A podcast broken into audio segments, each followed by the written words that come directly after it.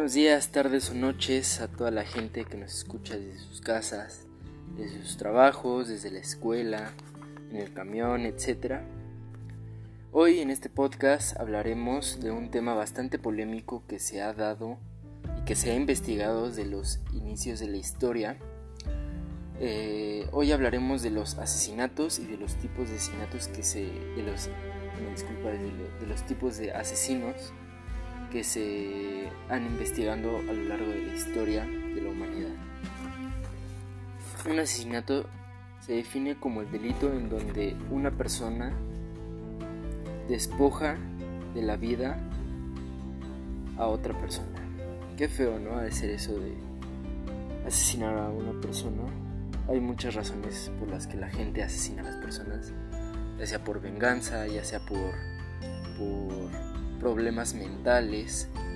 Eh, pero bueno, entonces no nos vamos a entrar en eso. Nosotros hoy nos vamos a entrar en los tipos de asesinos que existen o los principales que se han investigado. Estos son tres tipos. Son asesinos múltiples, asesinos en masa y asesinos itinerantes. El primero, asesino múltiple, hace referencia a aquellos sujetos que han asesinado a tres o más personas en tiempo y lugar determinados. Sin embargo, otros autores definen el homicidio múltiple como el asesinato de al menos dos víctimas.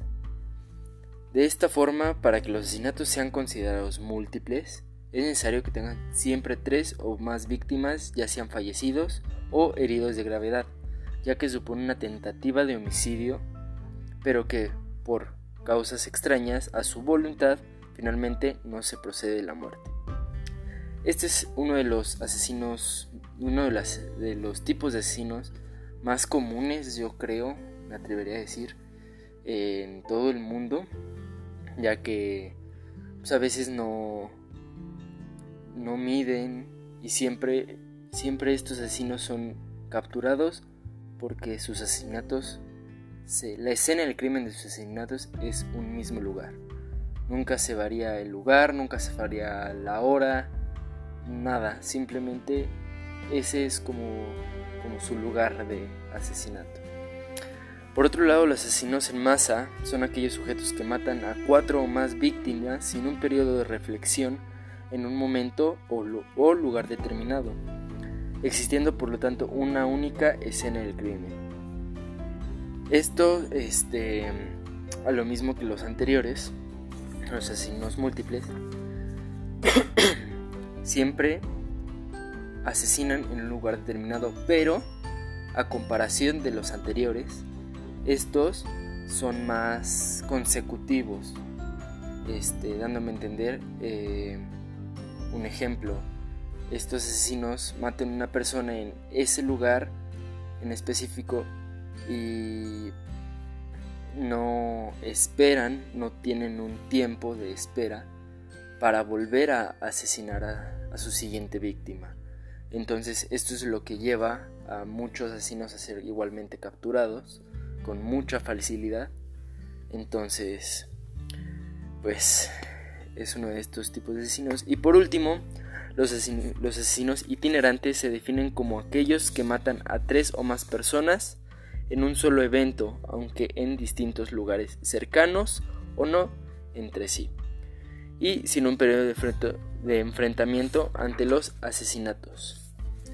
En esta ocasión nos enfocaremos en nuestro primer tipo de asesino, que son los asesinos múltiples, como ya se los mencioné, y hablaremos de un caso que ha estado sonando mucho en los últimos años, en los últimos dos años, eh, ya sea por periódicos, eh, radio, televisión, eh, redes sociales incluso.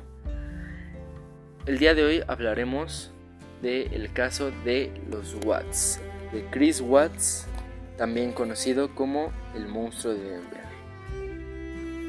El 18 de agosto de 2018, Shannon Watts y sus dos hijas Bella y Celeste de 4 y 3 años respectivamente, desaparecieron de su casa en la localidad de Frederick al norte de Denver, en el estado de Colorado. Un día antes de la desaparición, Shannon regresaba de un viaje de trabajo con su amiga Nicole Atkinson a las 1.48 de la madrugada del 13 de agosto de 2018. Se dice que Shannon, bueno, no se dice, la verdad es que en el juicio, como testigo, Nicole eh, habló mucho sobre lo que había pasado un día antes, o bueno, en la madrugada del 13 de agosto, y es que ellas regresaban de un viaje de trabajo, ellos trabajaban en una empresa piramidal como vendedoras de productos, entonces ellas hacían viajes de trabajo hacia otros estados para promocionar la empresa y inducir no sería como e intentar como influenciar a otras personas para que ellas, más bien para que esas personas eh, entrara en esa empresa y ella pudiera tener de cierta forma más prestigio en su empresa. Entonces, ellos regresaban de un viaje a Arizona. Pero Nicole decía que Shannon tenía se mostraba como muy como con un malestar corporal, ya sea por espalda, sea por eh, dolores estomacales, etcétera. Y esto era a, raíz de que Shannon estaba embarazada de 15 semanas de su primer hijo varón. Bueno, eh, Nicole dejó a, a en su casa diciéndole que a la mañana siguiente ella iba a buscarla a su casa para poder ir a una cita médica y así Shannon tuviera un chequeo médico para ver que todo estuviera bien con su embarazo, su salud, etc. A la mañana siguiente, a la tarde más bien, eh, como eso de la 1.40 pm, Nicole va a buscar a, a Shannon a su casa. Ella empieza a, a marcar, empieza a mandar mensajes, empieza a buscar cómo comunicarse con ella. Pero Shannon nunca correspondía a las llamadas, nunca eh, respondió los textos, los mensajes, los WhatsApps, nunca los respondió.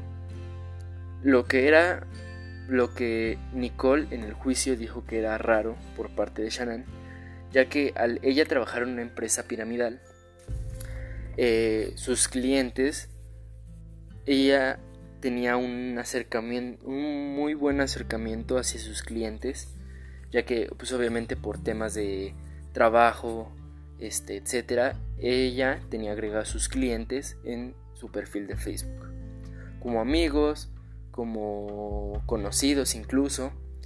Entonces, lo que a lo que de cierta forma Shannon se dedicaba era hacer posteos, posteos de mm, buenos días, este, hoy es un maravilloso día, entre muchos otros posteos.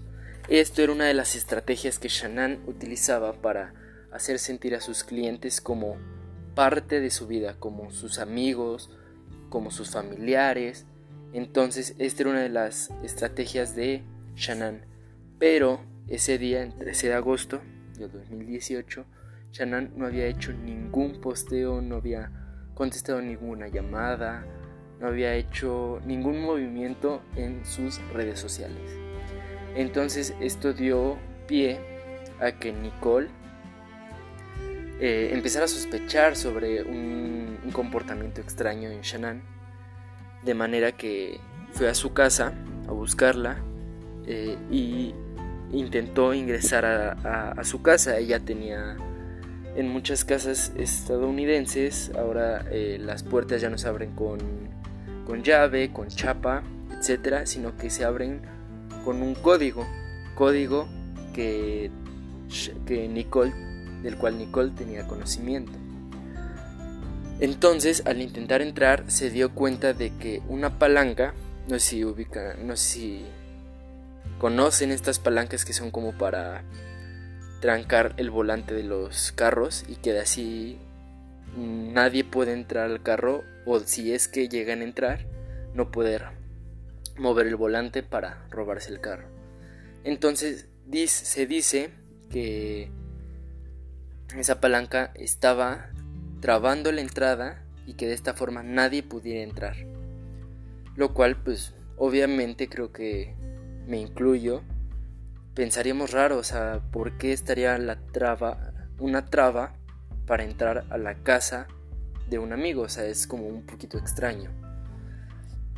El chiste es que Nicole al pues, saber que podía haberse desmayado Shannon o tal vez que no estuviera ahí o que hubiera pasado algo, este llamó al 911 y cuando llegó la policía se dijo que marcaran al esposo de Shannon, Chris Watts, para que él pudiera entrar a la casa y revisar que todo estuviera bien.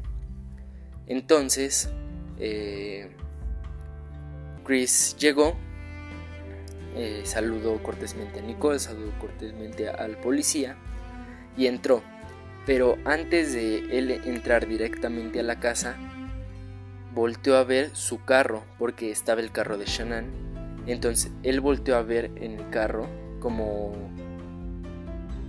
como no sé, como intentando eh, ver si todo estaba en orden adentro del carro, lo cual suena ilógico viendo que de manera, o sea, en mi caso, yo este, poniéndome en una situación parecida, si a mí me dicen que mi esposa esté encerrada en mi casa, o mi novia, mi pareja, lo que sea, está encerrada en mi casa, hay una traba en la puerta, yo lo primero que digo, no les digo que me esperen, sino que rompan la puerta, entren y averigüen lo que está sucediendo. Y de la misma manera, cuando yo estoy ahí, no voy y me asomo al carro a ver si todo está en orden. Directamente entro a la casa a poder darle pie a que los, eh, a los policías ingresen a mi hogar y puedan eh, hacer la investigación debida, ¿no? Lo cual, eso fue un, pues como una actitud extraña de Chris. Entonces, lo que se hizo fue que investigaron todos los cuartos y lo único que de cierta forma descubrieron fue que Shannon había dejado su sortija de compromiso en, de en la habitación de las niñas de esta Vela y Celeste, en donde también se dieron cuenta que la sábana que ellas adoraban y que las niñas nunca, nunca, nunca este, eh, dejaban este, lejos de ellas, no estaba. Entonces lo primero que pensaron fue que habían escapado. Esto a pie de que Shannon y Chris estaban en un proceso de divorcio, ya sea porque porque tuvieran problemas de pareja, ya no se querían, etcétera, etcétera. Eso la verdad no nos concierne a nosotros, ni a mí, ni a ustedes que son mi audiencia habrán tenido sus razones, supongamos, porque la razón fue que no se encontraban. No se encontraban. Entonces, al empezar la investigación, eh, Chris decía que ella no sabía, que él no sabía a dónde habían ido Shannon y sus hijas. Según esto, le había dicho Nicole que ella, que ella, Shannon, había ido a casa de una de sus amigas, lo cual no era cierto y de, de, ser cierto, Shannon, al ser la mejor amiga de, Nicole, se lo habría contado o le habría este, mencionado que iba a ir a, a, casa de una amiga. El policía se encontraba investigando siempre con una cámara. Los oficiales estadounidenses siempre llevan una cámara para que no haya esto que dicen como teléfono descompuesto. Entonces, el policía lo que hizo fue que eh, en una de las casas de los vecinos, una de las cámaras apuntaba al garage en donde eh, quedaba hacia el garage de los Watts. Revisaron las grabaciones y en ningún momento se vio como Shannon y sus hijas eh, salen de la casa. Solo se ve a Chris saliendo con tres maletas eh, de su casa, tres maletas, las sube al coche arranca y se va. Es lo único que se ve en las grabaciones. Y muchos decían que tenía un comportamiento extraño, que nunca había sido así, que no se mostraba como muy sospechoso. Entonces esto dio pie a que se empezara una investigación. Esta investigación empezó con los interrogatorios hacia Chris. Y eh, de esta manera Chris, en uno de los interrogatorios, se le preguntó si ella tenía alguna amante o si tenía alguna pareja en ese momento ya que estaba en el proceso de divorcio con Shannon. Él, en uno de los primeros, eh, más bien en el primer interrogatorio mencionó que no, que no tenía a ninguna eh, pareja en ese momento, lo cual era falso. Interrogatorios después, él, él aceptó tener una amante, eh, la cual ya había desde meses atrás, antes de la, de la desaparición de Shannon, él ya había conocido tres meses atrás, trabajaba en una empresa petrolera con este Chris. Eh, él trabajaba en una empresa petrolera y eh, la amante trabajaba en esa misma empresa como recursos humanos. Entonces de esta manera dio pie a que se hiciera una investigación a la amante de Chris diciendo que él había dicho que estaba casado, que no había ningún problema, que se iban a divorciar, que estaban en un proceso. Y hasta el final yo pienso, yo supongo, quiero suponer, que a presión de los policías estadounidenses, porque los policías estadounidenses son muy... Eh, son muy no exigentes, pero se podría decir que son como como que meten mucho mucha presión a las personas para poder eh, llegar al meollo del asunto. Ese es, el, eh, ese es pues obviamente el trabajo de los policías. Entonces, a mi parecer, yo supongo que al sentir tanta presión sobre su amante, la investigación, todo eso, él confesó que él asesinó a su esposa Shannon y a sus dos hijas, Celeste y Bella. De una manera muy fea en el juicio, se, él, eh, él contó de manera muy explícita el cómo él asesinó a su esposa, que fue eh, estrangulándola con sus propias manos hasta que ésta ya no tuviera conocimiento, ya no respondiera, hasta que ella muriera.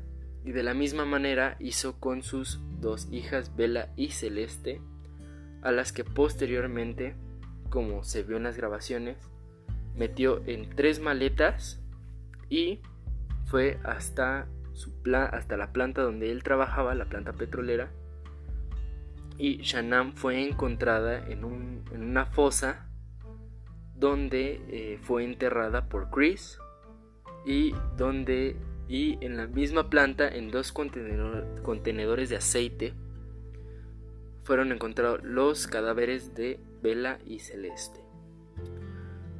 Esto me da pie, bueno en mi opinión, la verdad es que me, me llena mucha confusión, ¿saben? Eh, sinceramente no es como que no tenía necesidad de matar a su esposa ni a sus hijas. Porque, ok, entiendo que de cierta forma él quería empezar una nueva vida con su amante, se quería casar de nuevo. Pero, pero pues simplemente lo único que tenía que esperar era a que el proceso o el trámite de divorcio terminara y de esta manera él pudiera casarse con su amante. Obviamente yo supongo que lo que quería él era como deshacerse de toda su vida pasada, en este caso sus hijas y su esposa, para poder vivir de cierta forma más tranquila. Eso es lo que yo pienso, la verdad es que pues todo queda en conciencia de este asesino Chris Watts, el monstruo de Denver, como ya se los mencioné, y pues la verdad es que en mi parecer es bueno que en, el mundo haya no queden impune estas, estos asesinatos, estas injusticias de privar de la vida a otra persona que nunca le hizo daño, nunca vio de mala de mala fe por él, simplemente pues ellos querían, ella quería tener una vida junto a su esposo, junto a su a sus hijas, y aquí es cuando nos damos cuenta que cómo es posible que de un día para otro eh, un padre que decían que era ejemplar, era un esposo ejemplar, era una persona seria, era una persona bastante, bastante eh, amada por sus seres queridos y era bastante, no sé cómo decirlo, era como muy, como una, no podría decir normal porque todas las personas somos normales. Una persona correcta, una persona que no había hecho ningún delito hasta ahora, de un día para otro decida matar a su esposa y a sus hijas. La verdad es que no cabe en mi cabeza cuál fue su pensamiento en esos momentos y de se le hizo fácil que con matar a estas estos estas personas iba a tener una vida más tranquila con, con su nueva pareja. Pero como digo eh, lo importante es que este delito no quedó impune. Ahora Chris eh, está eh, pasando por una condena de cadena perpetua, creo que era lo menos que le podían dar. Pero lo bueno es que se hizo justicia ante la ley y de cierta forma eh, se le hizo justicia a la familia de Shannon, ya sean sus padres y su amiga Nicole Alkitson. Bueno, pues con esto nos despedimos por el momento. Eh, una historia bastante, bastante fuerte, bastante impredecible, pero pues es a veces nuestro día a día, que no debería ser así, pero a veces es el día a día de muchas personas. Bueno, yo hasta aquí me despido, les deseo una bonita, una bonita semana, un bonito día, este, pásensela bien. Este, si gustan que, que en otra ocasión seguimos hablando de otros asesinatos que se hayan dado incluso en México, en Estados Unidos, en asesinatos de diversos países del mundo. Este, coméntenmelo y yo les haré su petición. Muchas gracias, esto es todo, yo soy Sebastián León Rueda y nos vemos a la próxima.